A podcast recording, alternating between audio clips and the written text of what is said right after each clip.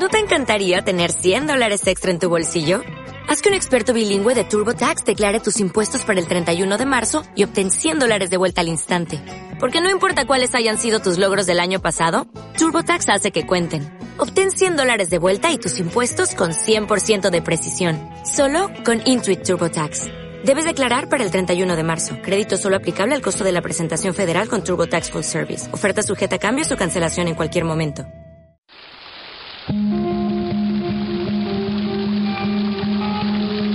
La fuente de la vida. Un viaje a través de los siglos y la historia de la humanidad.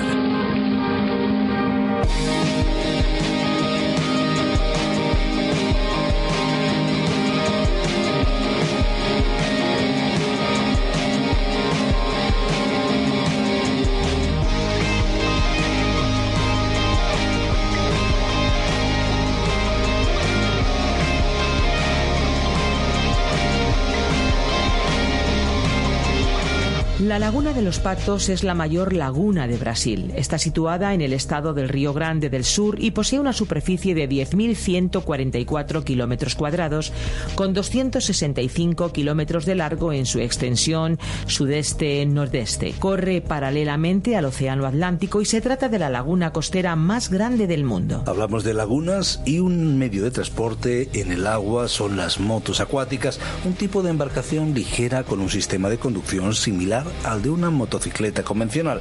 La principal diferencia de las motos de agua con otros tipos de embarcación es que no usan hélices, sino que son propulsadas por turbina.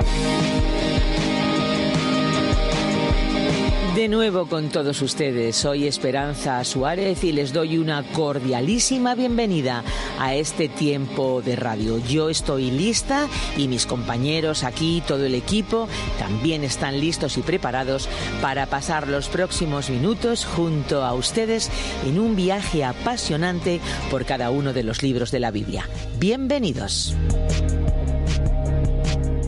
Pues sí, este es un viaje, podríamos decir que es un tren radiofónico que está en marcha desde que en 1969 empezase y que ha contado con su primera versión en español en el año 1973. Después de aquella versión en la voz de Samuel Montoya, llegó la versión específica para España en las voces de Virgilio Bagnoni y de Benjamín Martín. ¿Sabían ustedes que la lengua castellana o la lengua española es una de las que más se habla en el mundo? Pues sí, porque no solo es de las que cuentan con más hablantes nativos, sino que muchas personas aprenden el idioma español cada día. Qué bueno y qué maravilla es tener este idioma en la palabra de Dios, porque de esta forma la palabra de Dios puede alcanzar a muchas personas que ya lo hablan y algunas que lo están aprendiendo. Y qué bueno saber que la fuente de la vida puede contribuir a ello. ¿No les parece? Pues después de esta breve introducción y de nuestra bienvenida y saludos, nos vamos a ir ahora a escuchar una canción, una canción que hemos seleccionado para todos los amigos que hoy están a nuestro lado. Al final del programa les recordaremos las vías de contacto con la fuente de la vida. Estén atentos porque queremos conocer sus opiniones, sus comentarios, sus sugerencias. Y también si tienen dudas y preguntas, ahí estamos. Les daremos estas vías al final del espacio. Ahora ya, disfrutemos de la canción de hoy.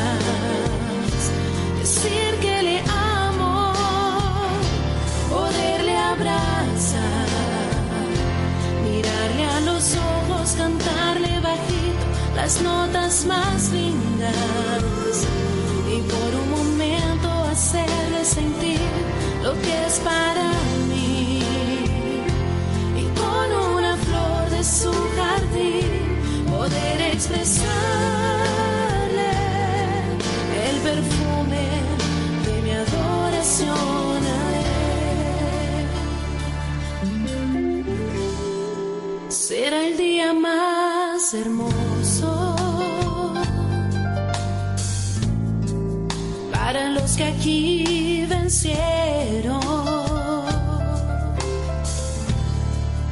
Ver a Cristo allí en su trono, con la corona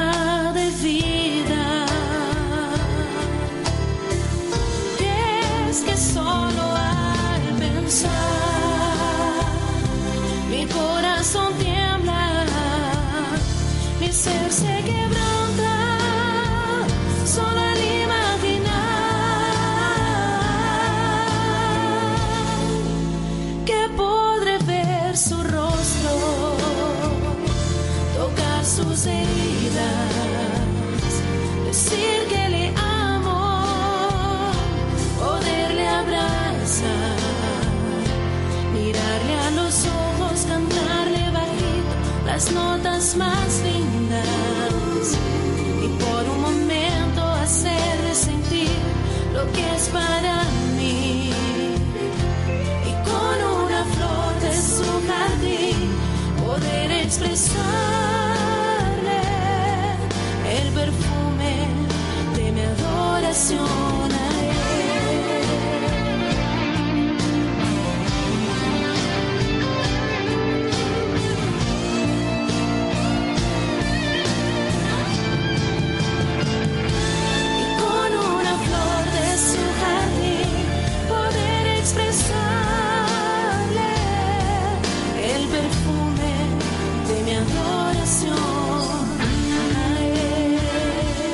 llegamos al final del libro de números. Hemos recorrido sus capítulos conociendo detalles muy importantes e interesantes sobre los inicios de la nación de Israel. También hemos aprendido preciosas lecciones que Dios nos transmite a través de su palabra. Aunque sean textos tan antiguos y que relatan acontecimientos que ocurrieron hace milenios, el mensaje sigue siendo actual.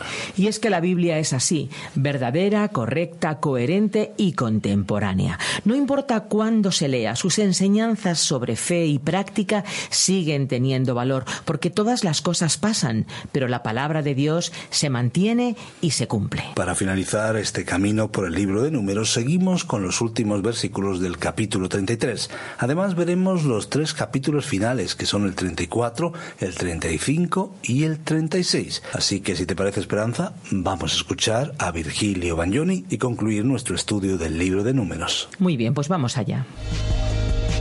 La fuente de la vida. Hoy estudiaremos en el libro de números desde el capítulo 33, versículo 50, hasta el capítulo 36, versículo 13. En nuestro programa anterior comenzamos a estudiar el capítulo 33 de números y decíamos que la lectura de este capítulo no parece muy interesante. Sin embargo, como cada porción de las escrituras tiene una gran lección espiritual, este capítulo también tiene una gran lección espiritual para nosotros. Este capítulo es como un mapa de carreteras. De por sí parece no incluir hechos interesantes. Pero entonces, ¿por qué lo relató Dios? Bueno, porque Dios registró cada paso de este pueblo. Cada paso del camino fue observado y anotado por Dios. Él estaba con ellos, es decir, con los israelitas, durante todo el camino. Estuvo con ellos en toda su travesía por el desierto. Tenemos pues en este capítulo 33 el diario de las jornadas del pueblo de Israel. Ahora, donde quiera que iban, en donde quiera que acamparan, en todo lugar Dios estaba con ellos. Francamente, ellos no le estaban siguiendo a Él. Se rebelaron y alejaron de Él muchas veces, pero Él nunca les desamparó a ellos, nunca les dejó. Y esta es una de las grandes verdades de la palabra de Dios. Él dice, no te desampararé ni te dejaré. Y Jesús dijo lo mismo en su discurso en el aposento alto, en el capítulo 14 del Evangelio según San Juan, versículo 18. Él dijo, No os dejaré huérfanos, vendré a vosotros. Él promete venir a cada creyente. Ahora, ¿cómo lo hace?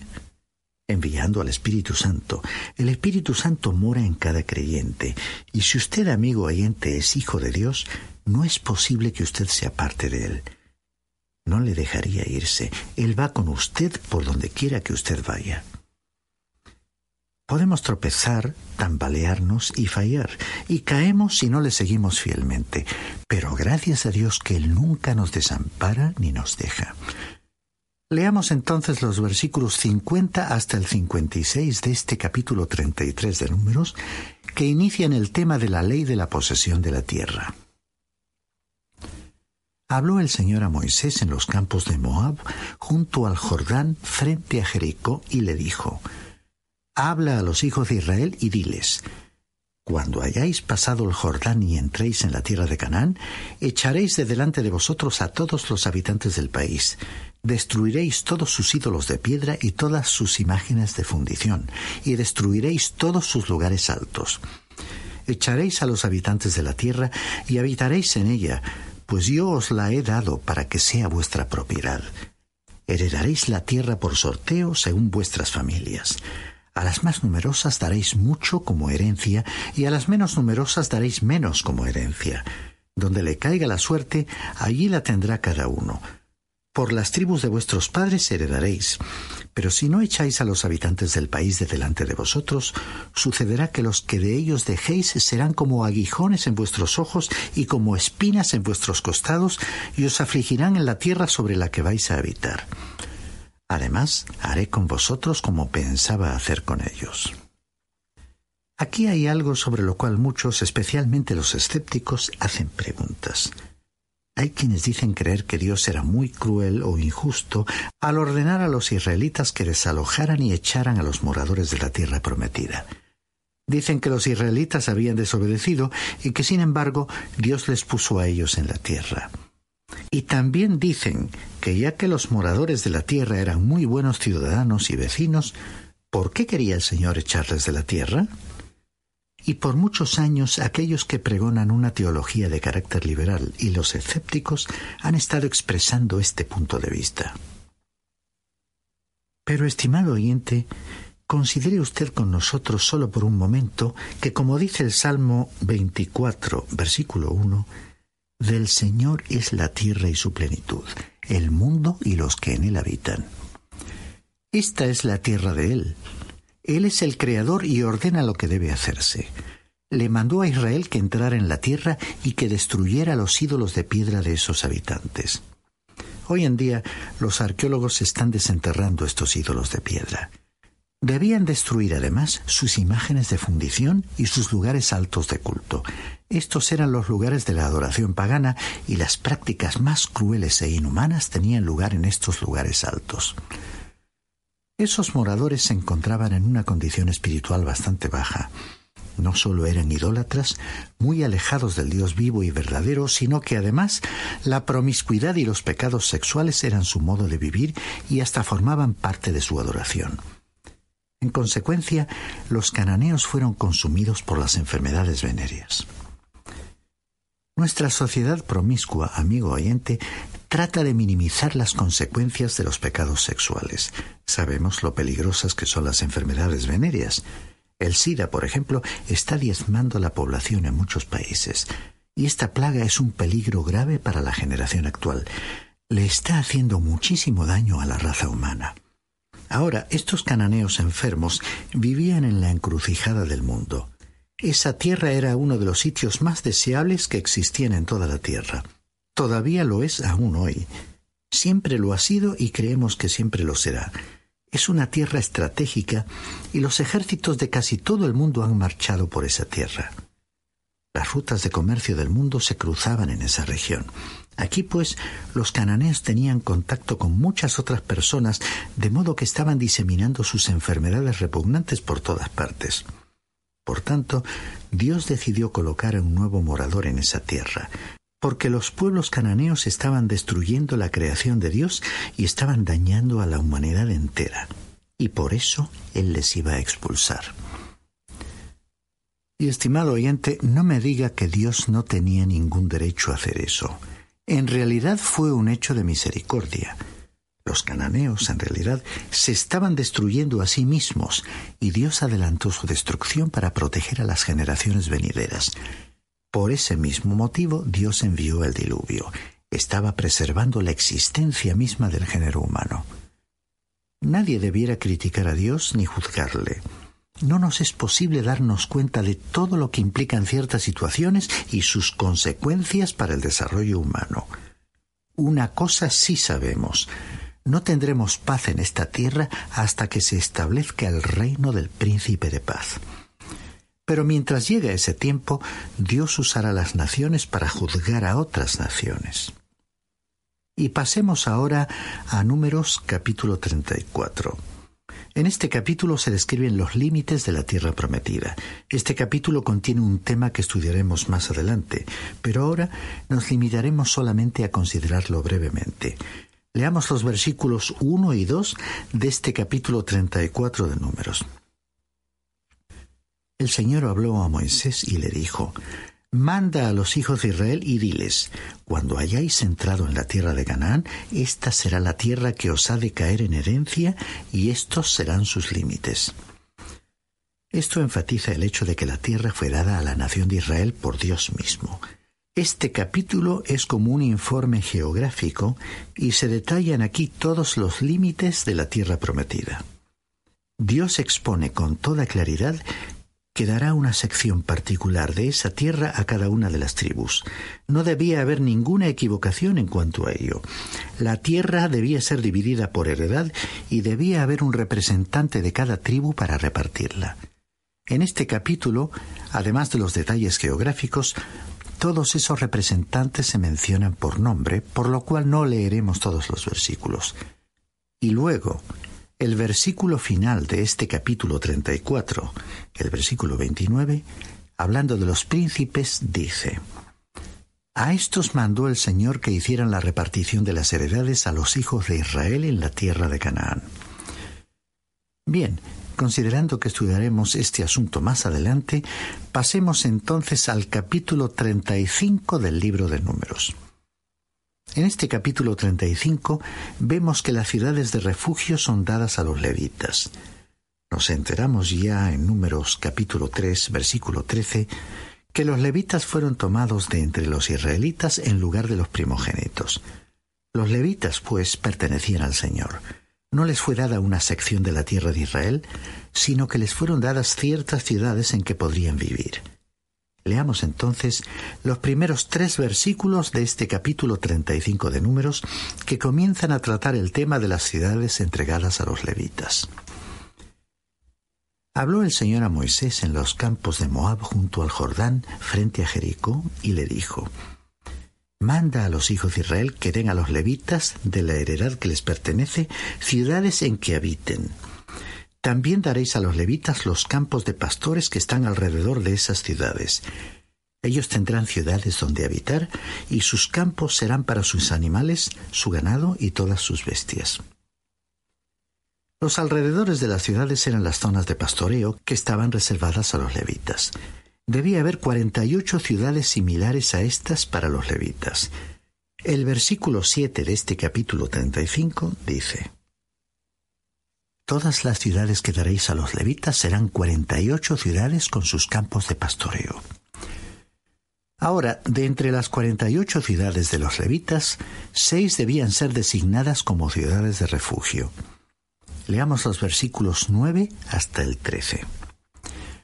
Habló el Señor a Moisés y le dijo, Habla a los hijos de Israel y diles, cuando hayáis pasado al otro lado del Jordán hacia la tierra de Canaán, señalaréis ciudades, ciudades que os sirvan de refugio, donde huye el homicida que hiera a alguien de muerte sin intención. Esas ciudades serán para refugiarse del vengador, y así no morirá el homicida antes de haber comparecido a juicio delante de la congregación. De las ciudades, pues, quedaréis, tendréis seis ciudades de refugio. Los levitas debían establecer tres ciudades como estas en el lado oriental del Jordán y tres en el lado occidental. Un hombre que hubiera matado inconscientemente o por accidente a otro podría huir a la ciudad de refugio. Esto le salvaría de cualquier acción del populacho o de la represalia de algún familiar que quisiera vengarse inmediatamente después del crimen. Esto le daba también tiempo para que se le escuchara más tarde en un juicio con mayor imparcialidad. La protección que otorgaban las ciudades de refugio no se aplicaba al homicida que premeditaba algún crimen. Tampoco estaba seguro el hombre que era culpable de homicidio involuntario si no se quedaba en la ciudad de refugio. Además, Dios da aquí una ley que rige el juicio de los homicidios. Leamos el versículo 30 de este capítulo 35 de Números. Cualquiera que dé muerte a alguien, según la declaración de los testigos, morirá el homicida, pero un solo testigo no bastará para condenar a una persona a muerte. Y pasando luego al versículo 34, el Señor declara el motivo de las leyes que Él da a su pueblo. Leamos el versículo 34.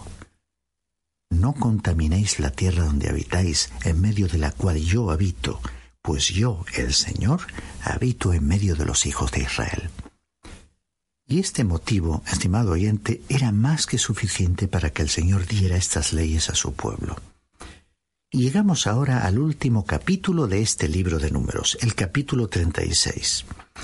Y en este tenemos la ley de la tierra en cuanto a la herencia. Este capítulo 36 concluye nuestro estudio del libro de números. Y vemos aquí que los jefes de la familia de los hijos de José presentaron a Moisés un problema. Si las hijas de Zelofehad se casaban con hombres de otras tribus, entonces su herencia pasaría a otra tribu. Leamos pues los primeros cuatro versículos de este capítulo 36 de Números para enterarnos de cuál era el problema. Los príncipes de los padres de la familia de Galaad, hijo de Maquir, hijo de Manasés, de las familias de los hijos de José, se presentaron delante de Moisés y de los príncipes, los jefes de las casas paternas de los hijos de Israel, y dijeron, El Señor mandó a mi Señor que por sorteo diera la tierra a los hijos de Israel en posesión. También ha mandado el Señor a mi Señor que dé la posesión de Zelofehad, nuestro hermano, a sus hijas pero si ellas se casan con alguno de los hijos de las otras tribus de los hijos de Israel, su parte de la herencia será quitada de la herencia de nuestros padres y será añadida a la herencia de la tribu a la cual se unan. Así disminuirá la porción de nuestra heredad. Cuando llegue el jubileo de los hijos de Israel, la heredad de ellas será añadida a la heredad de la tribu de sus maridos, y la heredad de ellas será restada de la heredad de la tribu de nuestros padres. Veamos entonces la respuesta que Moisés presentó conforme a lo que el Señor le dijo. Leamos los versículos 5 hasta el 10. Entonces Moisés, según el mandato del Señor, ordenó a los hijos de Israel. La tribu de los hijos de José habla rectamente. Esto es lo que ha mandado el Señor acerca de las hijas de Zelofehad cásense como a ellas les plazca, pero en la familia de la tribu de su padre se casarán, para que la heredad de los hijos de Israel no sea traspasada de tribu en tribu, porque cada uno de los hijos de Israel estará ligado a la heredad de la tribu de sus padres. Y cualquier hija que tenga heredad en las tribus de los hijos de Israel, con alguien de la familia de la tribu de su padre se casará, para que los hijos de Israel posean cada uno la heredad de sus padres, y no ande la heredad rodando de una tribu a otra, sino que cada una de las tribus de los hijos de Israel estará ligada a su heredad. Como el Señor mandó a Moisés, así hicieron las hijas de Zelofehad. La tierra pues debía quedar dentro de una misma tribu. Ningún hombre podía perder su propiedad permanentemente. En el año de jubileo, toda la propiedad que había sido hipotecada o vendida volvía una vez más a la familia original.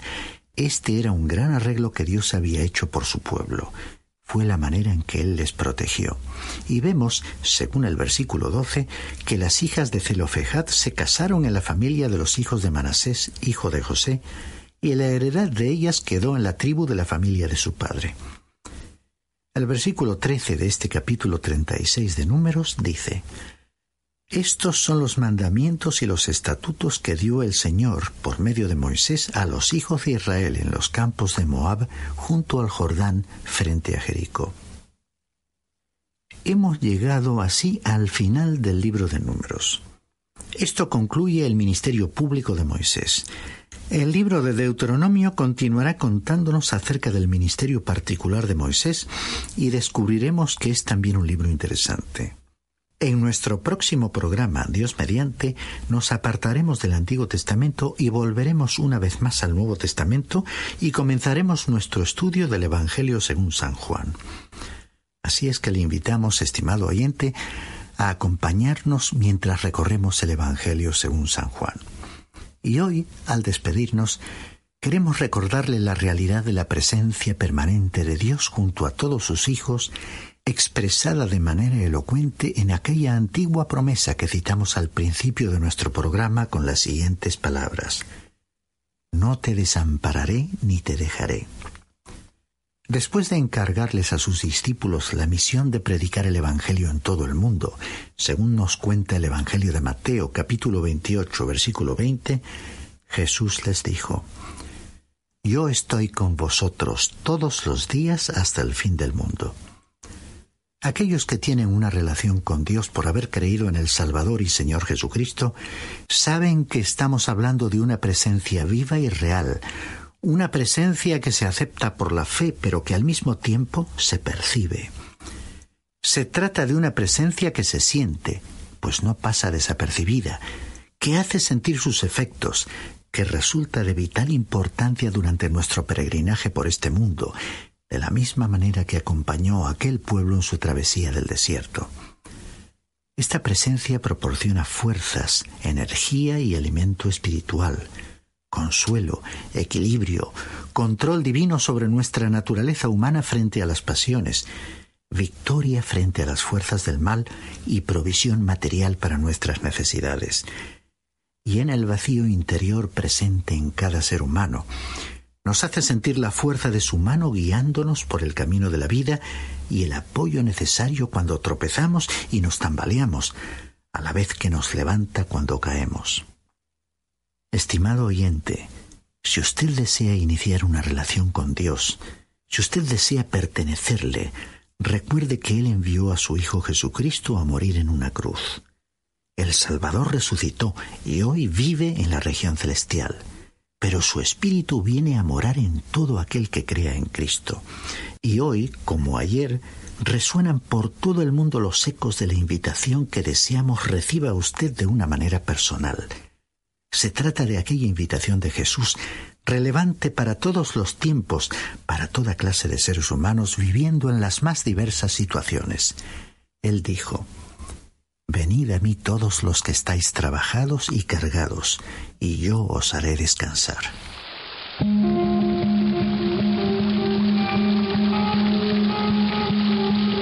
Y estamos ya caminando hacia nuestros minutos finales. Aunque ya estamos en la recta del programa, en la recta final, aún unos minutos para decirles algo más. Les damos nuestros datos de contacto y les invitamos a visitar nuestra web lafuentedelavida.com o bien a descargar la aplicación La Fuente de la Vida que también se puede encontrar con el nombre a través de la Biblia. Nuestros datos de contacto son el 91 422 0524. Esto es nuestro teléfono fijo. Y también el número de WhatsApp es el 601 20 32 65. Recuerden, por favor, que si llaman desde fuera de España, tienen que pulsar el prefijo más 34. Les recuerdo 91 422 0524 o bien el 601 20 32 65. Si quieren enviarnos un email, lo pueden hacer a info Y bueno, para aquellos que son un poquito más tradicionales y quieren escribirnos una carta postal, lo pueden hacer a nuestro apartado de correos. Tomen nota, 24081, código postal 28080 de Madrid, España. 24081, código postal 28080 de Madrid, España. Y ahora ya amigos nos despedimos, esperando volver a acompañarles muy pronto en este tiempo de descubrimiento de la palabra de Dios. Y no se olviden que hay una fuente de agua viva que nunca se agota. Beba de ella. Este ha sido un programa de Radio Transmundial producido por Radio Encuentro, Radio Cadena de Vida.